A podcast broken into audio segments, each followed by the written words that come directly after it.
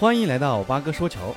昨天咱们中国队继续高歌猛进，在体操男子双杠由邹敬园，体操女子平衡木由管晨晨，跳水男子三米板由谢思义夺得金牌。凭借这三枚金牌，我们在金牌榜以三十二枚金牌高居榜首。而昨天美国队仅仅收获两枚金牌，目前以二十四枚金牌暂居第二。在奥运会还剩最后五天的情况下。我看了一下，接下来我们和美国队的夺金点。那这一次呢，咱们中国队还真是有望继北京奥运会之后再次登上金牌榜榜首的位置。具体先看一下咱们中国队接下来几天的夺金点。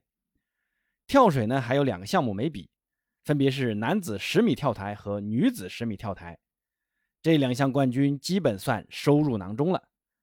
乒乓球呢，还有男女团体两个项目。这两块金牌也没什么悬念。另外，咱们的女子竞走向来是咱们的优势项目啊，这枚金牌也是十拿九稳的。就是竞走很容易犯规啊，这点一定要注意。这五枚金牌的把握呢还是非常大的。那还有一些项目够一够，说不定也有机会拿到金牌。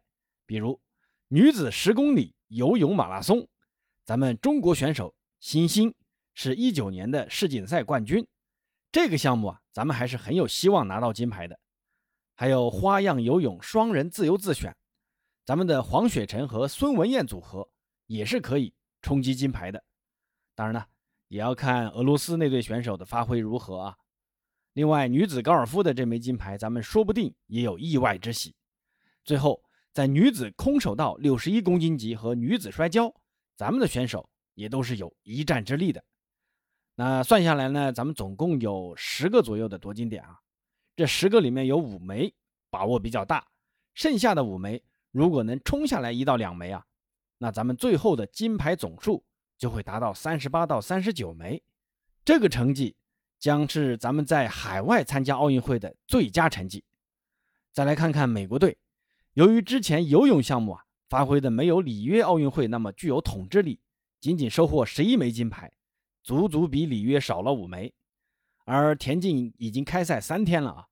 美国人仅在女子铁饼项目收获一枚金牌，但瘦死的骆驼比马大，美国人在田径项目仍有十个左右的夺金点。再来看看其他项目，美国女排的主攻手汤普森受伤，导致美国女排实力大减，这枚金牌怕是有点悬了。另外呢，美国女足已经被淘汰了，有把握的。仅剩女篮和女子水球，而美国男篮以前都称之为梦之队，但以如今的状态，能否继续他们的辉煌就很难说了。